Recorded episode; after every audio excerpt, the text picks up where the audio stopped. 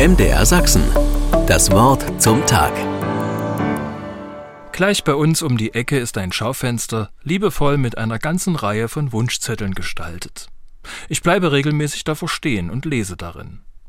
Wunschzettel sind praktisch, denke ich. Da muss ich mir nicht den Kopf zerbrechen, worüber sich jemand freuen würde. Denn das kann eine ganz schöne Last sein. Mit einem Wunschzettel kann ich sogar aus verschiedenen Wünschen auswählen. Das ist es, sage ich dann. Das passt. Anspruchsvoll und auch nicht zu teuer. Jetzt muss ich nur noch aufpassen, dass das Geschenk nicht zur falschen Zeit geliefert wird.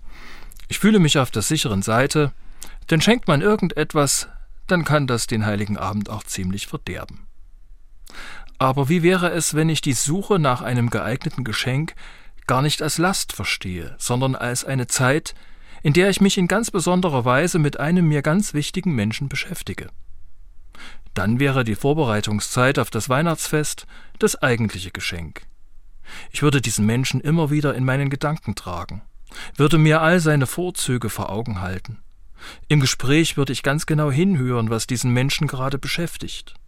Vielleicht verrät er mir zwischen den Zeilen, was er sich wünscht.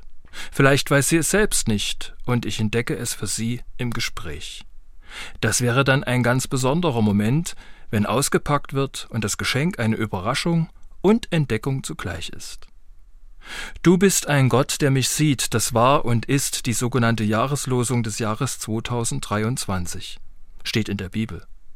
Und das möchte ich Gott gleich tun. Genau hinsehen, genau hinhören, zwischen den Zeilen lesen, mir Gedanken machen.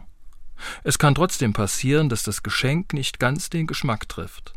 Aber wenn ich erzähle, warum ich auf diese Idee kam und welche Gedanken ich mir gemacht habe, wird deutlich, wie wichtig mir ein Mensch ist. MDR Sachsen. Das Wort zum Tag.